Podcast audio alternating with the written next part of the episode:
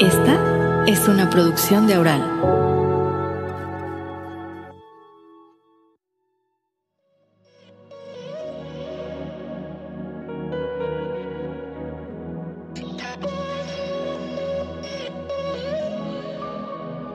Bienvenida. Te saluda Lola Alviar o también Lolita y en este podcast dirigido a mujeres de 40 y más, trataremos con los mejores especialistas los temas relacionados con la salud, la belleza, el crecimiento personal y más.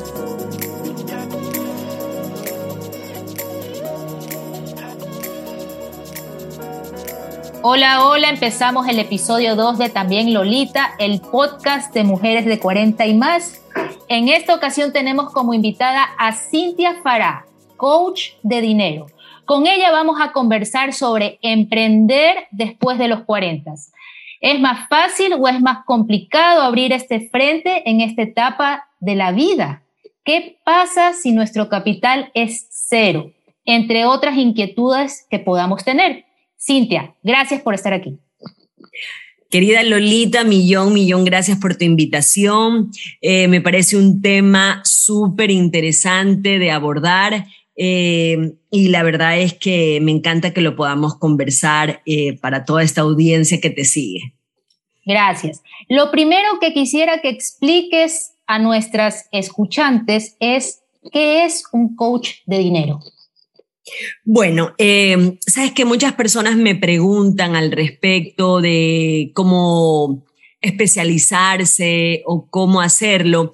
No hay algo específico. Yo tomé algunos, algunos entrenamientos en el extranjero en relación a finanzas personales.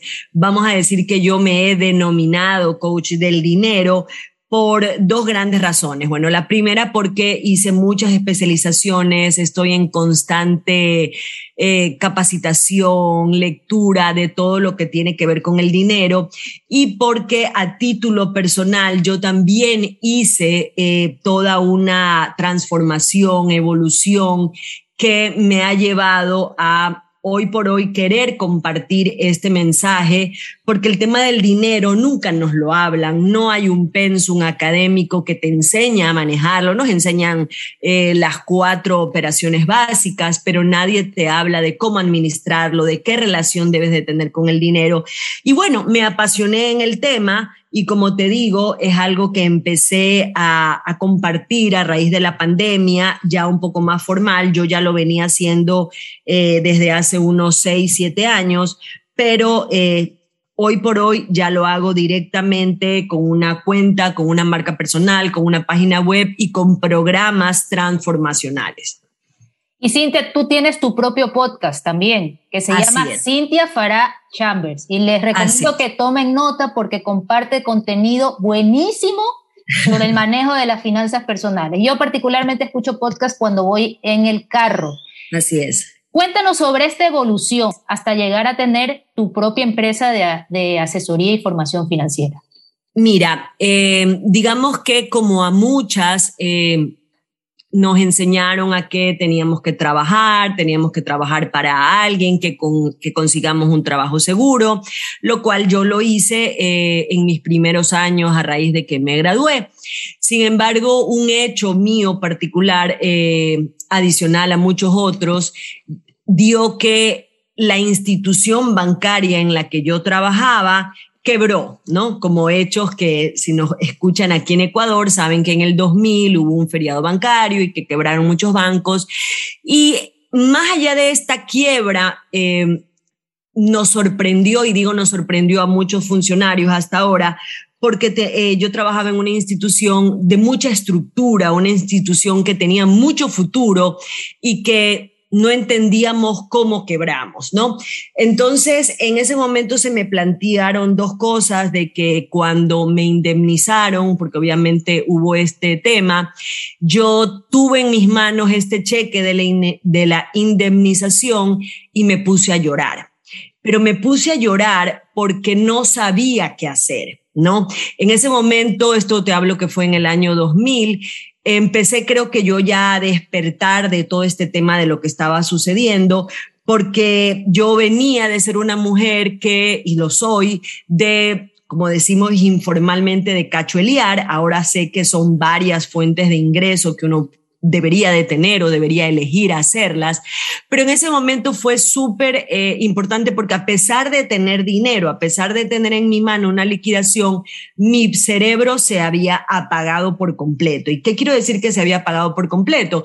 Porque teniendo el dinero en la mano yo lloraba porque no sabía de qué iba a vivir. Entonces me di cuenta de que me había acostumbrado solo a recibir dinero de un sueldo.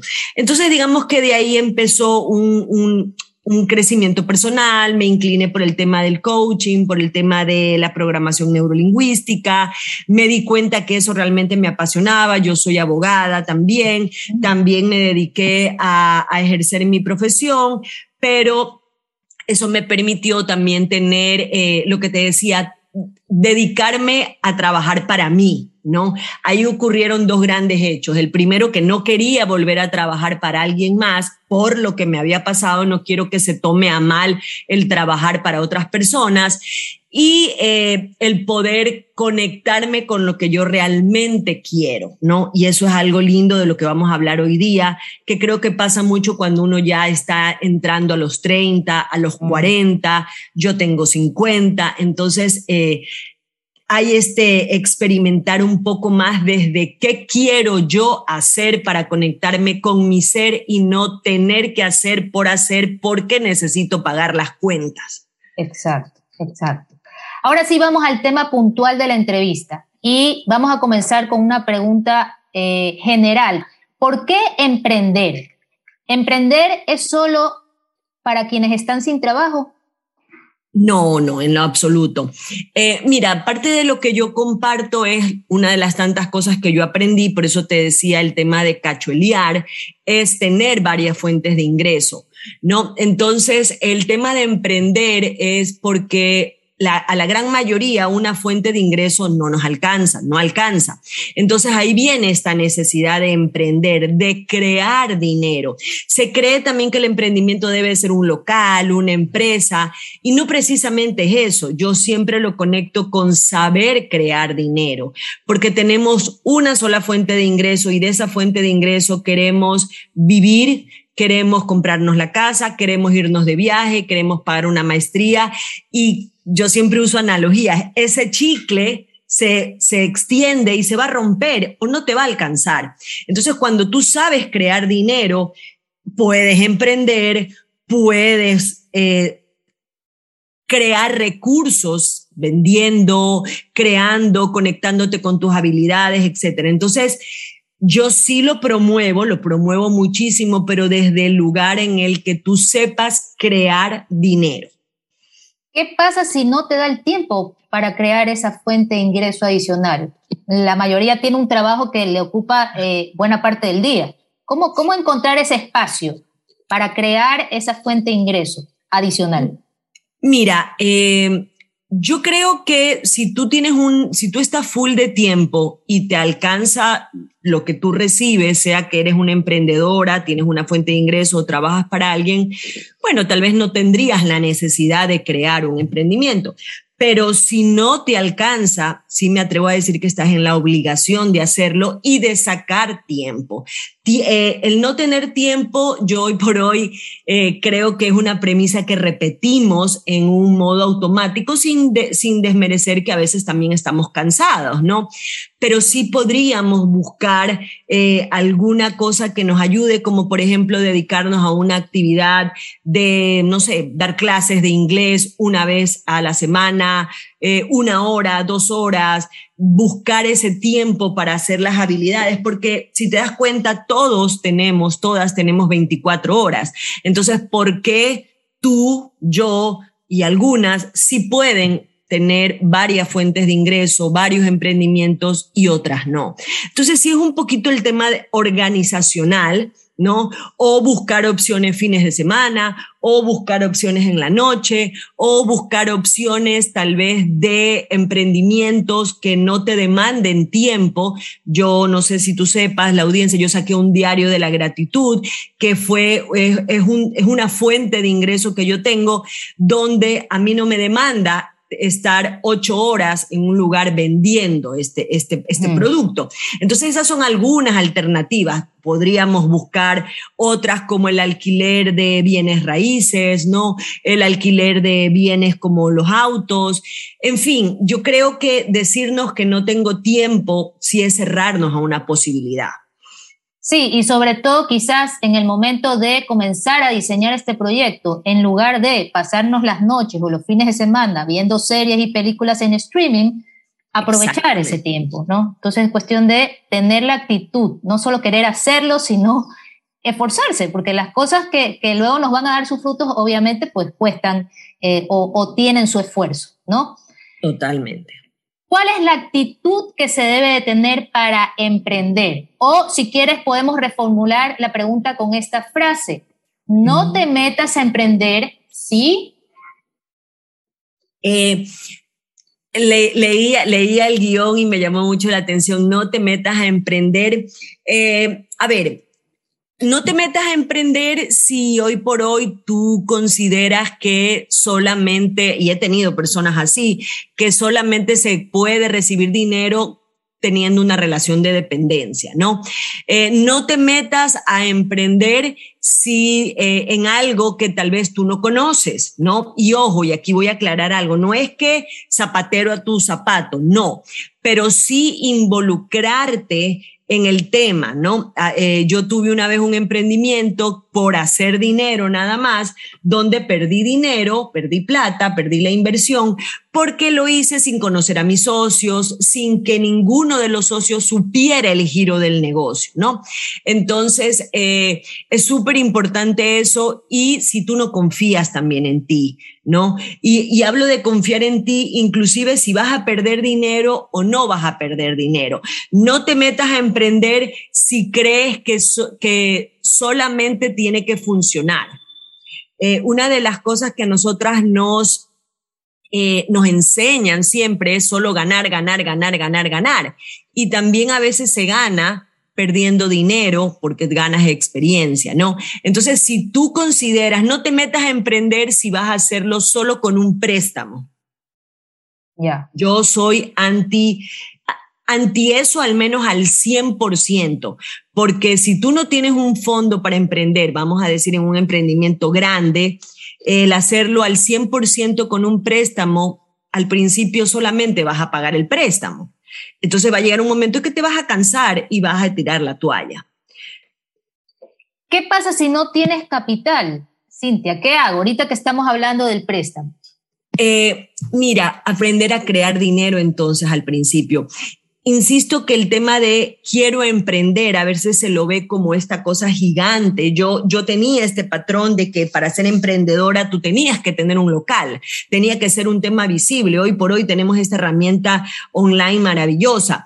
Eh, ¿Cómo puedes conseguir capital? Anda a tu closet y empieza a sacar todo eso que no usas y que muy seguramente lo donabas y véndelo. ¿No? Y empecemos a dar pasos, empecemos a, crear capitales. Eh, si tú no tienes el dinero, empieza a aprender a crearlo. ¿Cómo lo puedo crear? ¿Cómo yo puedo crear 20 dólares en una semana? ¿Cómo yo puedo crear 100 eh, dólares en un mes que no me signifique solamente lo que yo recibo de mi sueldo o de mi emprendimiento? Y eso te va a llevar a salir de tu zona de confort. Como te digo, el tema de eh, ropa que uno tiene en la casa. Yo en la pandemia hice una revisión de mis gastos y estos gastos fijos mensuales los bajé totalmente en un rubro que era la televisión pagada, que ya ni la vemos, ¿no? Tenemos televisión pagada y tenemos tantas plataformas que también se pagan, la, la reduje a la mitad y a mí me significó un valor de 70 dólares mensuales. Entonces, meterte a revisar tu presupuesto, meterte a revisar qué cosas no usas, que las puedas empezar a vender y honrar ese valor como un capital para que empiece a dar la vuelta y buscar qué puedo hacer. Ok, y si inevitablemente tienes que eh, realizar un préstamo al banco. ¿Qué, ¿Qué aconsejas en ese sentido, Cintia? que revises todos los costos, que revises todos los flujos, que trates de tener los menos, el, menor gasto fijo mensual que tienes en un emprendimiento. Yo aconsejo que, si vas a tener un emprendimiento, manejes dos presupuestos, tu presupuesto personal y el presupuesto de tu emprendimiento para que... Eh, tu principal rubro va a ser pagar ese préstamo a la institución financiera, entonces te pueda quedar algo de liquidez, ¿no? Es decir, que si vas a hacer un préstamo, trates de eh, tener menos gastos fijos, ¿no? A veces queremos lanzarnos, yo tengo un lema en uno de mis programas formativos, más vale hecho que perfecto. Entonces, no irme a un emprendimiento donde voy a me invento, a gastar en mobiliario eh, del mejor, no digo que tampoco no te vayas, a, te vayas al otro extremo, pero que empieces a revisar esa mm. parte. ¿Para qué? Te quede para cumplir tu obligación del préstamo, porque esa va a ser tu prioridad, pero que también te genere valores como una utilidad, que te animen a seguir, porque, pagar, porque vivir, emprender para pagar una deuda es desconcertante al menos desde ese lugar, ¿no? Porque yo sí aconsejo que si tú estás mega endeudada, no te va a quedar más que emprender y buscar fuentes de ingreso. Pero ahí tal vez el emprendimiento no va a ser como el de prestar para un capital para crear el negocio. ¿Qué tan difícil es conseguir, conseguir un préstamo cuando estamos entre los 50, entre los 40 y 50 años? ¿Sabes una cosa? Yo este, creo que como a título personal el tema de la edad eh, no es tanto, eh, no lo he considerado un tema limitante, ¿ya? Yo creo que hemos cambiado bastante, yo creo que hemos evolucionado mucho, eh, más allá de que se diga que los 40 son los nuevos 20, no creo tampoco que sea así, pero sí creo que estas edades que tal vez en nuestra época se consideraban, ay, eh, la vieja de 40 o ay, la cincuentona, yo creo que esto ha dado también apertura que evolucionemos, eh, evolucionemos, perdón, a, a esta etapa de que todavía somos productivas, ¿no? Entonces yo considero que si tú al momento de hacer el préstamo demuestras garantías, demuestras compromiso, haces tu plan de negocio, haces tu investigación de mercado, muy seguramente eh, la, la edad no va a ser un inconveniente, ¿no? Todos compartimos una imagen mental estereotípica del emprendedor, del emprendedor como un joven o una joven millennial o centennial ahora que dominan las nuevas tecnologías, ¿no? ¿Qué pasa con quienes estamos en la mediana edad? ¿Por qué se nos deja fuera de esa imagen? En tu experiencia en este campo, ¿cuán común son los emprendimientos en la generación X, que somos nosotros, quienes nacimos en los 70 y principios del 80, eh, en comparación a esta población más joven? Mira, de acuerdo a, la experiencia que tengo eh, como te digo, dando mis programas, donde tengo un programa de seis semanas. Eh, uno de los objetivos a alcanzar es lanzarte a crear dinero, un poquito a emprender. Eh, la mayoría de, mis, de, las personas que toman mi programa son de 35 para arriba, de 40, de 45, y eh, la mayoría ya está con estas ganas de emprender un poco porque está cansada de su trabajo o porque le gusta su trabajo, pero ya está pensando en el futuro.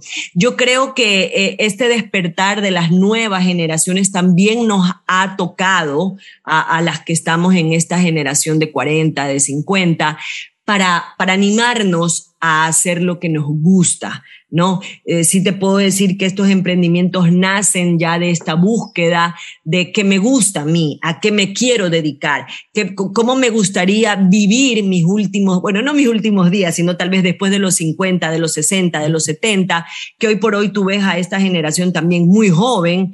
Eh, ¿Qué me gustaría hacer? ¿Quiero seguir trabajando 8, 10, 13 horas o quisiera dedicarme a otra cosa? Entonces, sí veo que estamos trabajando un poquito en el miedo, porque, porque es miedo, miedo de salir de una zona de confort, de la zona conocida. Y me atrevo a decir que estamos creciendo en ese, en ese, en ese campo, plataformas como esta, eh, podcasts como los que tú estás creando, nos animan a a ver que sí hay opciones y que la edad pues va a depender de cómo tú te sientes, ¿no?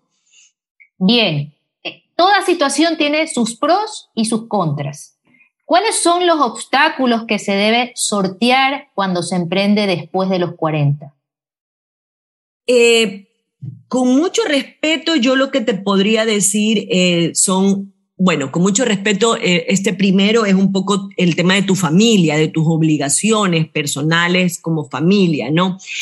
No quiero decirlo como un obstáculo malo, pero efectivamente eh, tú tienes compromisos adquiridos cuando tienes hijos, ¿no? En el sentido de que ellos dependen de ti, su formación estudiantil, eh, de salud, eh, de, crianza. Entonces sí te resta un poco el tiempo. ¿ya? Sí es un factor que detiene mucho porque, claro, estás teniendo una relación de dependencia o ya tienes otro emprendimiento, entonces quieres también tener algo, quieres también tener no solo dinero, sino tiempo para tus hijos. Pero esa también es, siendo ese obstáculo, ese también es el motor de muchas mujeres que se lanzan a emprender. Entonces me atrevo a decir un poco eso. Y la otra, y el otro punto es que a esta edad, como no hemos tenido tampoco esta formación financiera, esta formación del dinero, la mayoría está endeudada. ¿No? Entonces, al estar endeudada, la prioridad es pagar la hipoteca de su casa, pagar las tarjetas de crédito que están reventadas, la mayoría no sabe ni de qué, que muchas veces es del supermercado, de los viajes que hiciste sin planificarlos, de emergencias. Entonces, claro, ante la falta de tiempo, ante obligaciones no personales, pero sí de tu vida y estas deudas, es un poco complicado es lo que te digo que yo veo. Sin embargo, a su vez, esa también es el, ese también es el motor de, de acción de muchas. Tengo a muchas mamás que eh, han decidido emprender justamente porque quieren tener el tiempo para sus hijos y el tiempo y el dinero para poder ser jefas de su vida, pero dedicándose a hacer lo suyo. Entonces, son cositas que eh, creo que a medida de que vayamos evolucionando con estos espacios, con más conocimiento, nos va a ayudar a que futuras generaciones, tal vez cuando lleguen a los 40, tengan un poquito más de organización y de menos deudas. Y la energía, Cintia, ¿tú qué piensas eso? ¿Es que ya a los 40, a los 50 no se tiene la misma energía que a los 20 o a los 30? Como para abrir este nuevo frente, como para poder trabajar en el día y también en las noches, o, o quizás eh, lo que un joven puede hacer con mayor actividad y energía durante 12 horas, quizás a alguien en su medianidad le podría costar más. ¿Tú qué piensas? Es una opinión muy, muy personal.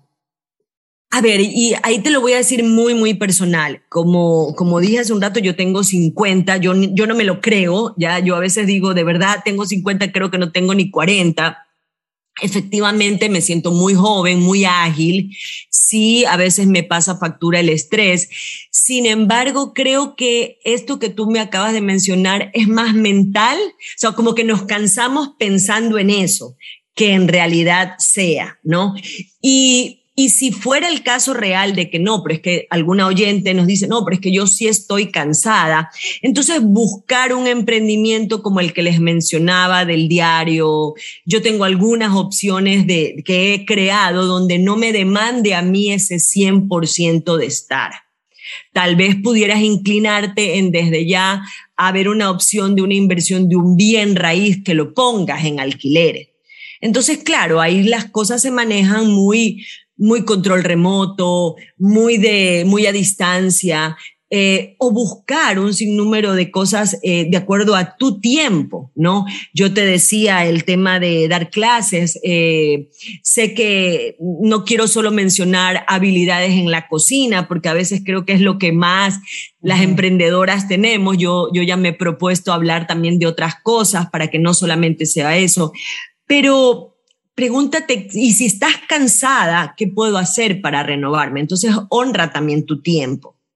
¿Cómo puedo descansar? ¿Cómo puedo hacer pausas reales sin celular, sin que me interrumpan? Eh, ¿Cómo yo realmente puedo desconectarme? Y, y, y, y si estás realmente cansada, ¿cómo puedo recuperar fuerzas, ¿no? Pero creería que es un poco más la parte mental.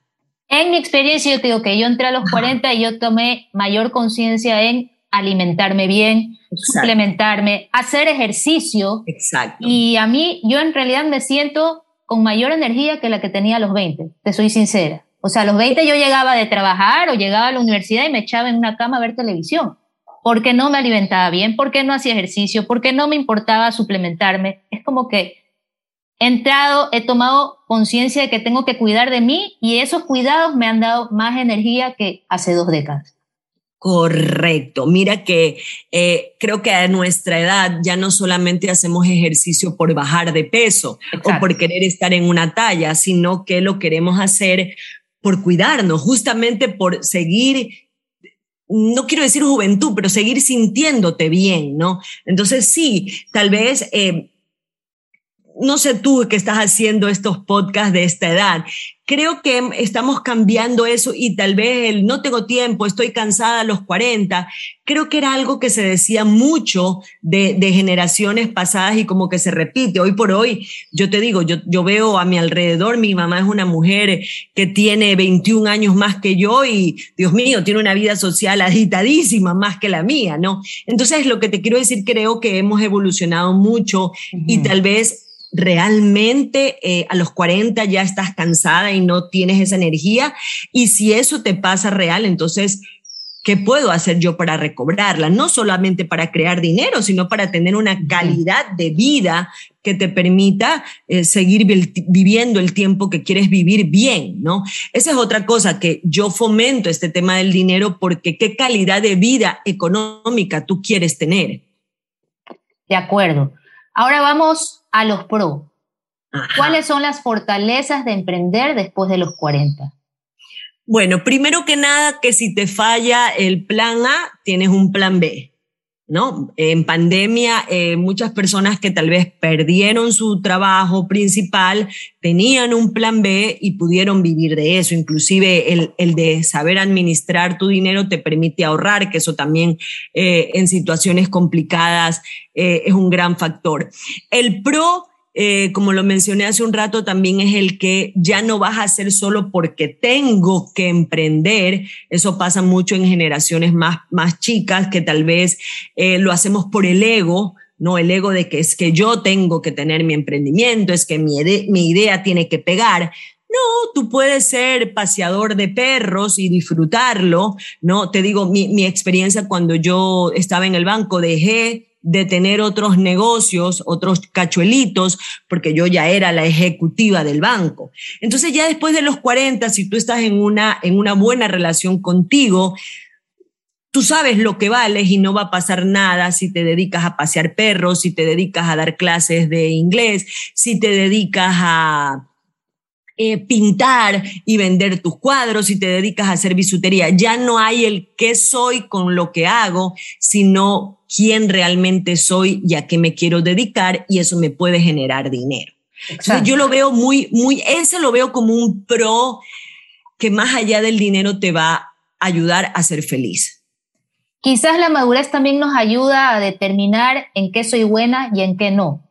decir, Totalmente Podemos ser sinceras con nosotros y reconocer, a ver, soy buena para esto y para esto no. Entonces quizás puedo irme por esto, por mi talento y por tus talentos, por tus habilidades. Yo potencializo mucho eso, ¿no? Como te decía, no solamente quiero, quiero potencializar, pero si a ti te queda súper bien el pastel de choclo, véndelo, ¿no? Pero si tú sabes hablar francés y sabes hablar italiano, da clases de eso. Yo siempre estoy buscando quién me dé clases de inglés para practicar el inglés, para, para fomentarlo. Entonces, hoy por hoy puedes ofrecer clases de, solamente de conversación, pudieras crear un libro, pudieras crear una esencia, pudieras crear, vender cosas que te gusten. ¿No? Eh, yo tengo una línea de bisutería también porque a mí me encanta eso. Somos yo hoy por hoy todo lo que he hecho tiene que ver con cosas que a mí me gustan. Estamos pensando en emprender. ¿Qué es lo primero que debemos considerar? No para emprender, sino para elegir el proyecto en el que nos vamos a meter. ¿Qué te gusta? ¿Qué te gusta? Yo a esta edad eh, eso sería lo primero que te puedo decir. ¿Qué te gusta? ¿Qué, ¿Cómo te ves? ¿Cómo te quieres ver? ¿Cómo te quieres ver vibrar? Eh, ¿Te va a apasionar vender eh, los aretes? ¿Te gustan, como te, te, dije, los perros? ¿Te gusta la escritura? Conéctate con eso. Entonces, como dijiste al inicio, el objetivo único no debe ser hacer dinero. Ser. Eh, yo estoy, yo, yo, yo estoy y, justo esta semana me da risa porque acabo de salir de un colapso eh, de estrés de hacer, hacer, hacer, hacer, hacer y me estoy recordando el que no es solo hacer, ¿no? Sino ser. Tú no eres solo hacer, sino que eh, esta ya es la oportunidad de, haber eh, tal vez ya trabajé años en una oficina, sí me gustaba, pero ¿qué, qué me gustaría hacer después? ¿Cuáles son los errores más comunes al emprender? no tener un control del dinero, no llevar presupuesto, no, primero no saber tú cuánto, cuál es tu presupuesto, ¿no? Eh, hacerlo a la ligera, no sacar costos de todo, porque a veces como emprendemos en casa, no prorrateamos valores como la luz, no prorrateamos valores como me invento el gas, si es que es un tema que, lo implica, eh, no llevar ese registro de gastos. Eh, eh, otro, otro gran, gran, gran error es tener una sola cuenta para todo y mezclar yo digo los bolsillos, mezclar tus gastos con los gastos del emprendimiento. Ya.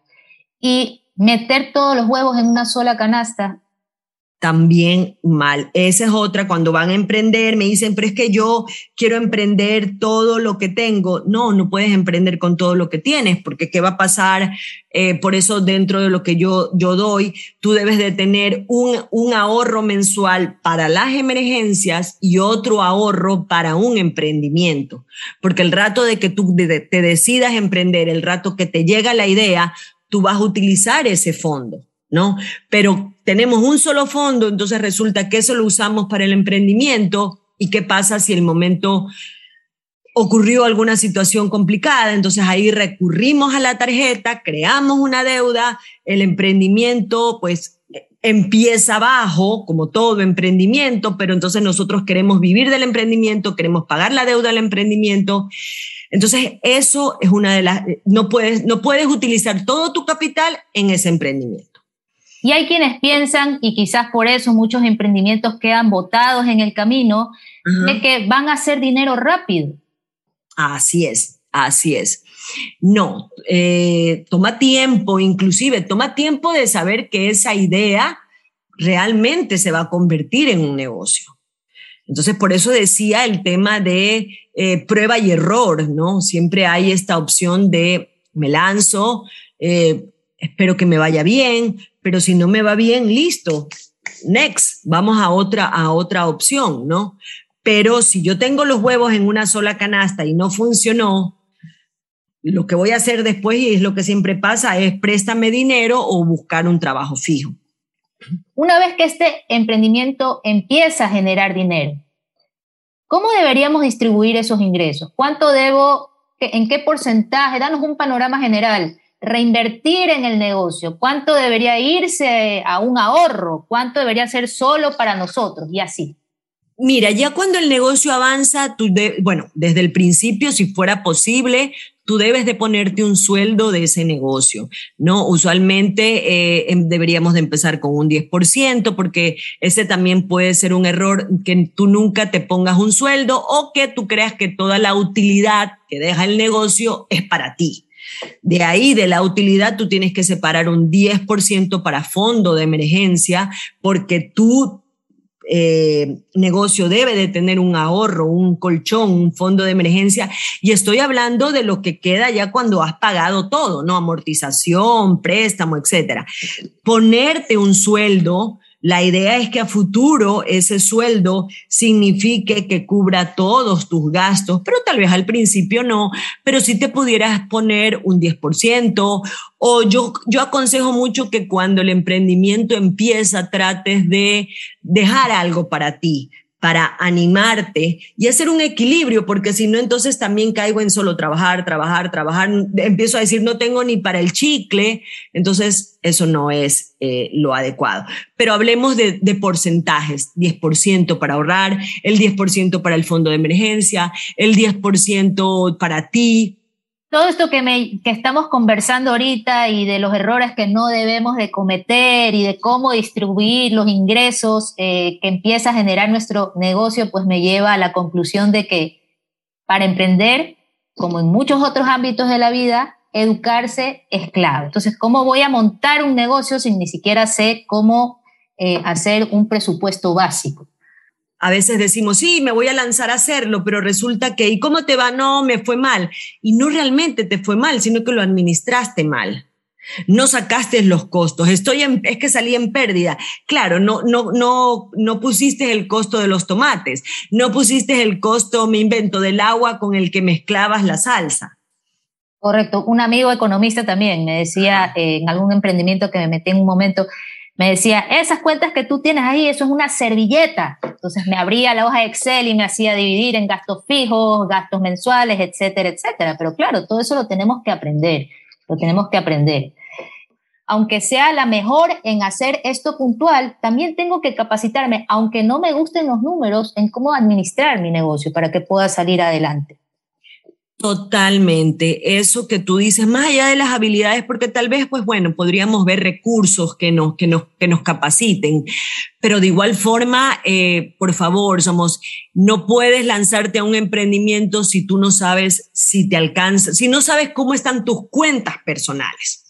¿Ya? Sos alguien que no sabe, no hablo solamente de hacer presupuesto porque por último puedes tener a alguna contadora que te lleve tus cuentas, ¿ya? Eh, pero si tú no sabes realmente, oye, ¿sabes qué? Yo vivo del 80% de mis ingresos. Si tú no sabes eso y solamente dices, es que no me alcanza, no puedes meterte todavía a emprender.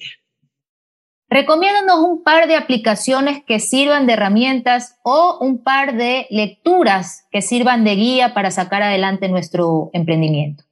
A ver, mira, yo más que una aplicación en el tema del presupuesto voy a irme a lo básico. Compren un cuaderno y una pluma y escriban ahí mes de mayo y empiecen a escribir todos los gastos todos los gastos, desde eh, cuánto gastas en el supermercado, cuánto es la luz, cuánto es el agua, cuánto pagas de internet, cuánto pagas de celular, todo, todo lo que te pudieras acordar. Es más, yo eh, comparto un ejercicio que lo vamos a compartir aquí, que es tal vez durante un mes escribir en una libreta todos tus gastos diarios.